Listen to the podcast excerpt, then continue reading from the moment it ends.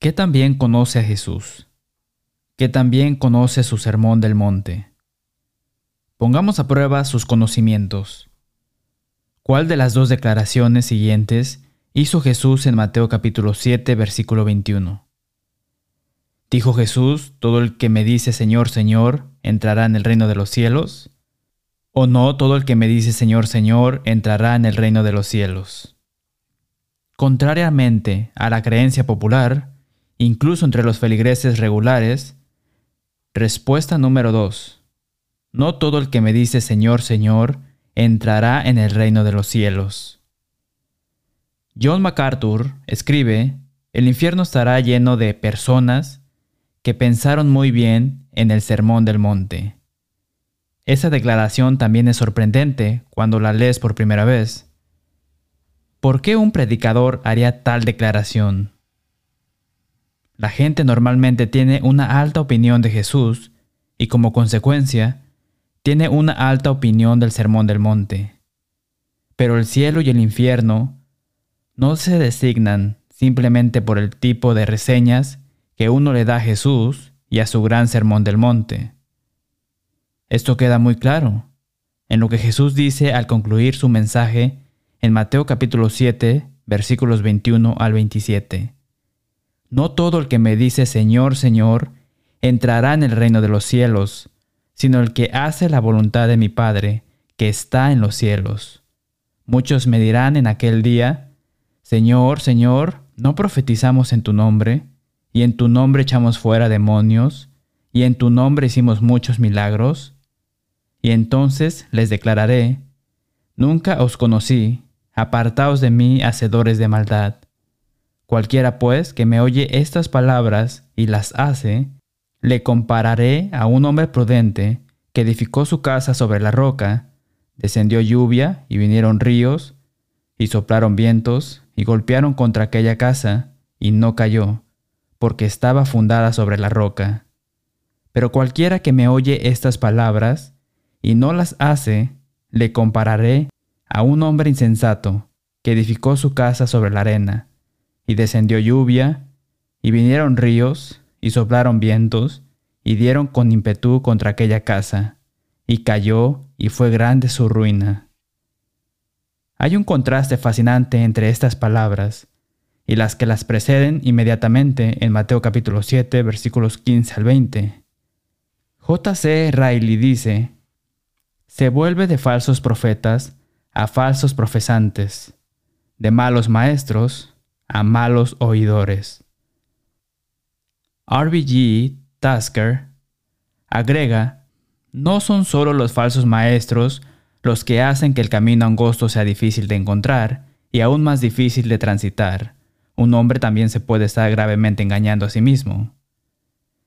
Pero saben, esto me recuerda a lo que Jesús dijo en Lucas capítulo 8, versículo 18. Mirad pues cómo oís. La cristiandad subestima cuán central fue la intención del Señor para el papel de la obediencia en el reino de Dios. Escucho a la gente decir hoy en día, Jesús más nada lo llevará a uno al cielo. Pero me pregunto, ¿no han oído lo que Jesús mismo dijo? Me quedé atónito mientras viajaba a casa a través de Ozarks hace unos ocho años por lo que escuché en un programa de radio religioso sindicado. El predicador, dos veces presidente de la Convención Bautista del Sur, dijo, ¿Cuántas veces les dijo Jesús a sus discípulos que lo obedecieran? ¿Cuántas? Cierto, él nunca les dijo eso. Seguramente pensarán que Jesús dijo, deben obedecerme. Él nunca lo dijo, era tan sabio. Escuchen, él no usó ese término. ¿Saben lo que les dice?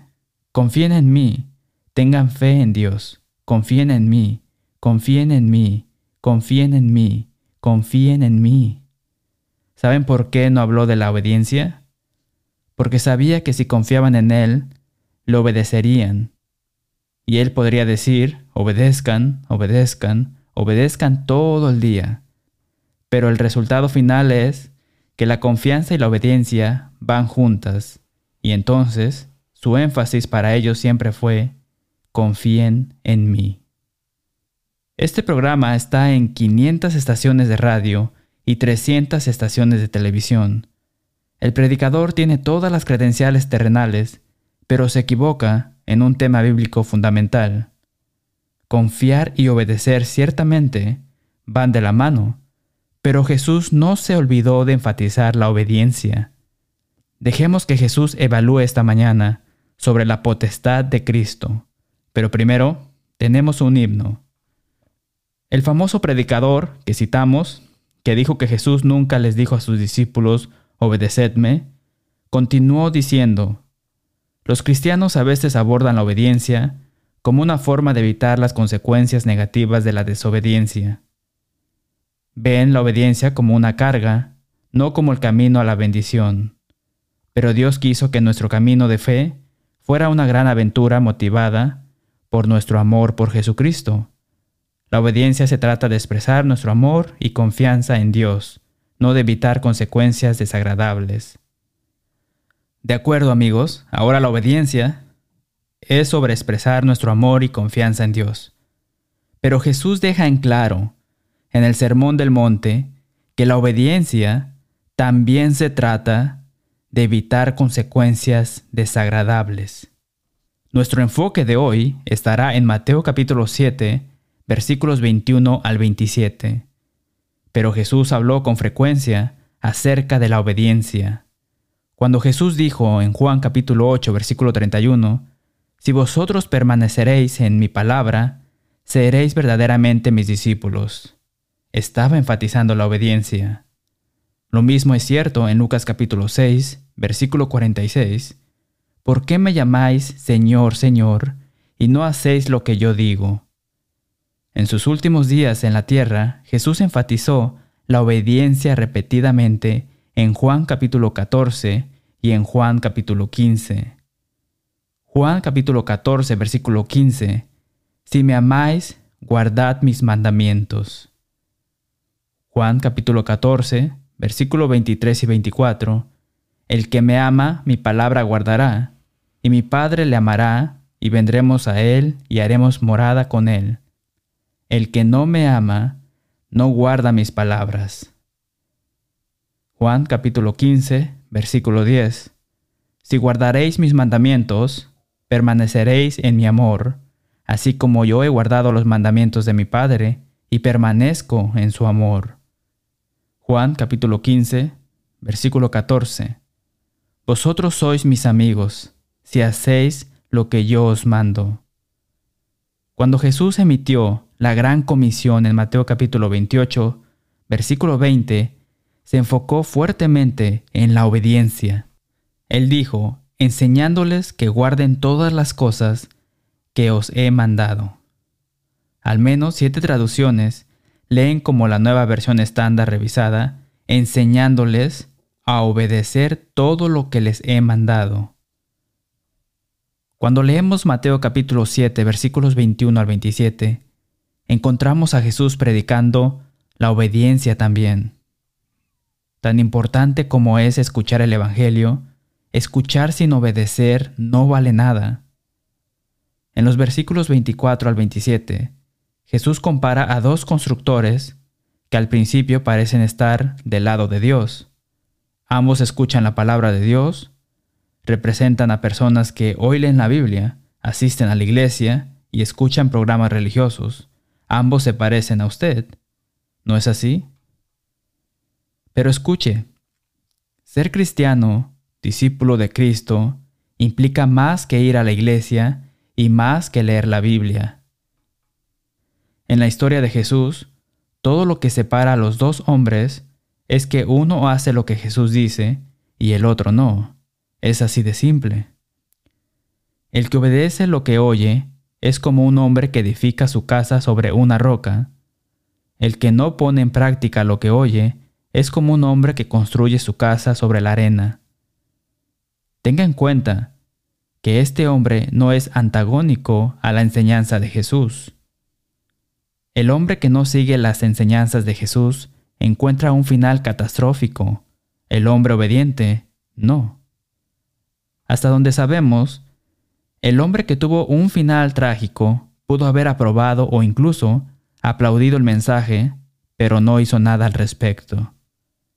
Claramente entienda esto. No podemos escuchar nuestro camino al cielo. Jesús lleva su argumento un paso más. Si se le confronta directamente, el siguiente pronunciamiento de Jesús haría que muchos cristianos profesantes comenzaran a sudar frío. Verá, la mayoría de la gente asume que todo lo que se requiere para la salvación es creer o tener fe. La fe es fundamental para la conversión, pero parece que algunas personas nunca van más allá de Juan capítulo 3 versículo 16. Otros reconocen que se debe expresar una fe genuina, pero luego insisten en que una vez que uno confiesa la fe en Cristo, se le ha garantizado la vida eterna. De nuevo, confesar la fe en Cristo es absolutamente esencial. Mateo capítulo 10, versículo 32, Hechos capítulo 8, versículo 37, Romanos capítulo 10, versículos 9 y 10. Pero una confesión verbal de fe no sella el trato. Sin embargo, Jesús debe haber sabido que este error sería popular, porque lo aborda de una manera tan franca. Él dice, no todo el que me dice, Señor, Señor, entrará en el reino de los cielos, sino el que hace la voluntad de mi Padre que está en los cielos. Muchos me dirán en aquel día, Señor, Señor, ¿no profetizamos en tu nombre? Y en tu nombre echamos fuera demonios, y en tu nombre hicimos muchos milagros, y entonces les declararé, nunca los conocí, apartaos de mí, hacedores de maldad. Entonces, más allá de confesar la fe en Cristo, debemos hacer la voluntad del Padre. Debemos demostrar que Jesús es verdaderamente el Señor de nuestras vidas. Solo hablar de eso no es suficiente. Aquí hay una frase interesante e importante que es fácil pasar por alto. Fíjese al final de este pasaje, que Jesús describe a las personas que expresan fe en Cristo, pero que son rechazadas como personas que son hacedores de maldad. ¿Qué significa exactamente anarquía? La definición es la condición de sin ley por ignorarla o por violarla, desprecio y violación de la ley, iniquidad, perversidad. Esto debería dar qué pensar a aquellos que rechazan la idea de guardar la ley de Cristo. Primera de Corintios capítulo 9 versículo 21. No estando yo sin ley de Dios, sino bajo la ley de Cristo. Gálatas capítulo 6 versículo 2. Estas personas encajan en la categoría que Jesús describe de aquellos que son hacedores de maldad y a quienes les dirá en el día del juicio, Nunca los conocí, apartaos de mí. Qué escalofriante. Entonces Jesús dice, no solo no puedes escuchar tu camino al cielo, sino que tampoco puedes hablar tu camino al cielo, ni siquiera puedes predicar tu camino al cielo. Muchos me dirán, Señor, Señor, ¿no profetizamos en tu nombre? Observe que la clave no está en quién confiesa a Cristo, sino en quién Cristo confiesa. Y Cristo confiesa solo a los que hacen la voluntad del Padre, a los que obedecen. La gente a la que Jesús rechazó tan directamente, noten, reclamaron intimidad con Él, pero lo negaron por su desobediencia. ¿Sabía usted que pueden negar a Jesús desobedeciendo? El Espíritu Santo aborda la misma triste situación en Tito capítulo 1 versículo 16. Profesan conocer a Dios, pero con los hechos lo niegan, siendo abominables y rebeldes o desobedientes, reprobados en cuanto a toda buena obra. Dios dice que podemos negarlo con nuestras obras o la falta de ellas. Podemos negarlo por desobediencia. Como dice John Stott, profesan a Cristo con sus labios solamente y no con sus vidas. El resultado final, llamaron a Jesús Señor, pero negaron su potestad con sus vidas. ¿Ha confesado a Cristo? Maravilloso. Pero ahora, ¿Es Jesús verdaderamente el Señor de su vida? Todo el mundo quiere a Jesús como Salvador, por supuesto, pero la gente rechaza el camino, el camino recto y angosto, a favor del camino ancho y fácil, cuando se niegan a dejar que Jesús sea el Señor. Un problema que la gente tiene hoy en día al negar la potestad de Jesús puede ser que nunca han entendido verdaderamente el significado de la palabra Señor. Piénselo. William Berkeley escribe en su libro Jesús como lo vieron. De todos los títulos de Jesús, el título Señor se convirtió con mucho en el más comúnmente usado, difundido y teológicamente importante. Jesús es llamado Señor más de 200 veces en las cartas de Pablo. Continúa escribiendo, la palabra griega para Señor, curios, es la palabra de la autoridad doméstica.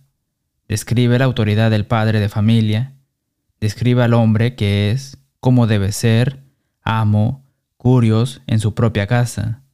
Es la palabra habitual para un amo en oposición a un esclavo. Es la palabra habitual para describir al propietario indiscutible de cualquier propiedad. Curios describe muy comúnmente a la persona que tiene autoridad para tomar decisiones. Describe al comandante que tiene derecho a tomar decisiones militares.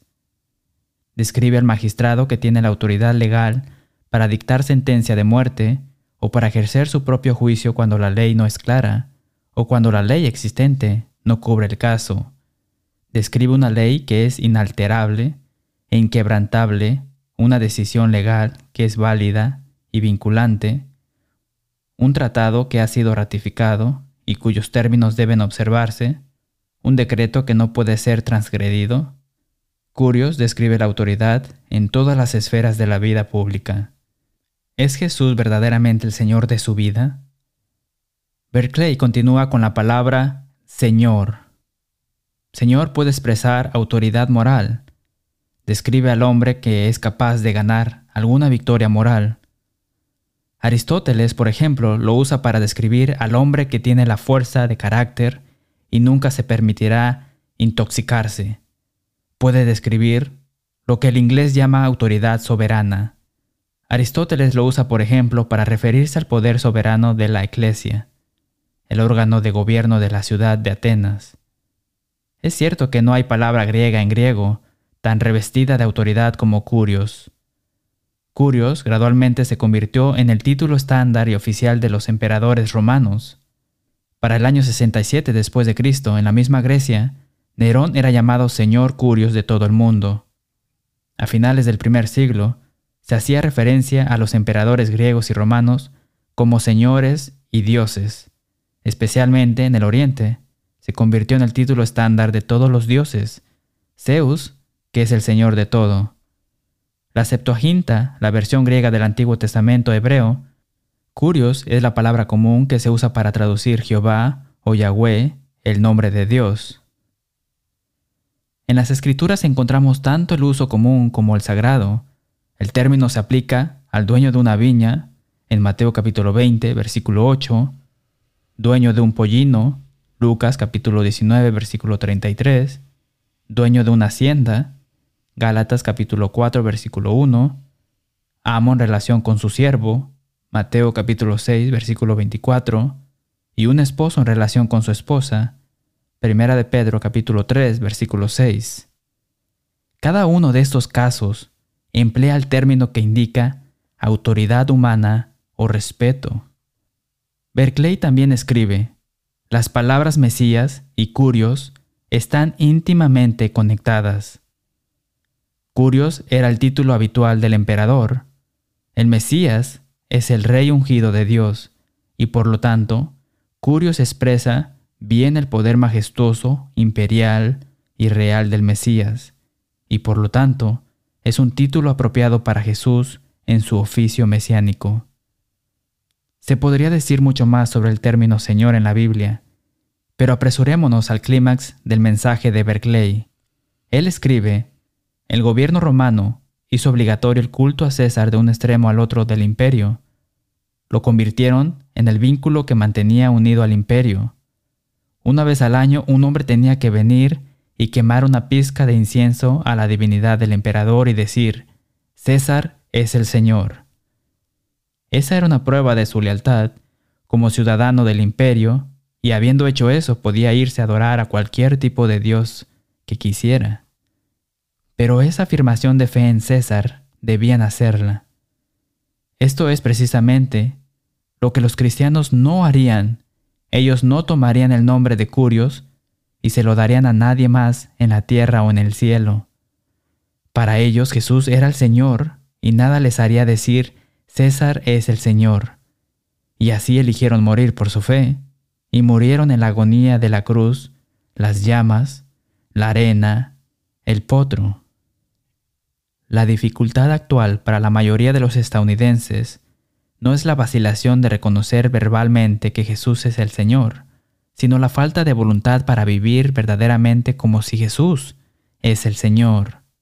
No es que los creyentes no permitan que Jesús sea el Señor de algunas áreas de su vida. Pueden permitirlo. La cuestión es, ¿permitirán o no que Jesús sea el Señor de todo? Escuche cómo dijo Hudson Taylor si Él no es el Señor de todo, no es el Señor en absoluto. Si vamos a reconocer el señorío o la potestad de Cristo, exigirá que reconozcamos su autoridad en cada área de nuestras vidas. Hacer a Jesús Señor requiere obedecer los mandamientos que nos gustan y obedecer los que no nos gustan, los que son naturales y los que son difíciles, los que nuestros amigos y familiares aceptan y los que rechazan. Comprenda que debe confesar a Cristo. ¿Confesará a Cristo de una forma u otra? Puede hacerlo ahora y obtener crédito por ello. Jesús dice en Mateo capítulo 10 versículo 32, A cualquiera pues que me confiese delante de los hombres, yo también le confesaré delante de mi Padre que está en los cielos. Si optamos por negarle ahora, puede estar seguro de que nos sinceraremos en el gran día. La Biblia dice en Romanos capítulo 14 versículos 10 y 11, porque todos compareceremos ante el tribunal de Cristo, se doblará toda rodilla y toda lengua confesará a Dios. ¿Ha confesado a Cristo? ¿Ha obedecido al Señor en el bautismo para remisión de sus pecados? Hechos capítulo 2 versículo 38. Si no lo ha hecho, como Jesús lo dice, hacer la voluntad del Padre. ¿Se reúne con los santos cada día del Señor? Hechos capítulo 20, versículo 7. El primer día de la semana reunidos los discípulos para partir el pan. Hebreos capítulo 10, versículo 25. No dejando de congregarnos. ¿Cómo puede decir que Jesús es el Señor si convierte el día del Señor en su día? El Señor es digno de su tiempo. El Señor es digno de su adoración, de su devoción. ¿Es Jesús realmente el Señor de su vida? ¿Es Jesús el Señor de su familia? ¿Está Jesús el Señor en el trabajo, en casa, en la escuela? ¿Es Jesús el Señor de su entretenimiento y recreación? ¿Es Jesús el Señor el sábado por la noche? Hitler puso al pastor alemán Martin Niemöller en prisiones y campos de concentración durante ocho años. Hitler sabía que si se podía traer a Niemöller, un héroe de la Primera Guerra Mundial, el antagonismo de las iglesias disminuiría. Por lo que envió a un antiguo amigo de Niemöller, que ahora apoyaba a los nazis, a visitarlo. Al ver a Niemöller en su celda, se informa que el amigo dijo, Martín, Martín, ¿por qué estás aquí? A lo que Nimó le respondió, Amigo mío, ¿por qué tú no estás aquí? ¿Qué hay de usted esta mañana? ¿Está usted donde debería estar? Haga de Jesús el Señor de su vida. Estamos aquí para ayudarle. Quédese con nosotros para una palabra final después de nuestro himno. Estamos contentos de que se haya unido a nosotros esta mañana. Esperamos que vea el programa todos los días del Señor y se una a nosotros para adorar en una de las congregaciones que se enumeran en breve, solicite una copia gratuita del número 1345, La Potestad de Cristo. También estamos ofreciendo una copia gratuita de un folleto recientemente publicado, La Cena del Señor, Unidad en un pan y una copa. También puede solicitar un estudio bíblico gratuito de seis lecciones por correo. Cerramos con las palabras que el apóstol Pablo emitió en Romanos capítulo 16, versículo 16. Os saludan todas las iglesias de Cristo. Hasta la próxima semana y que Dios les bendiga.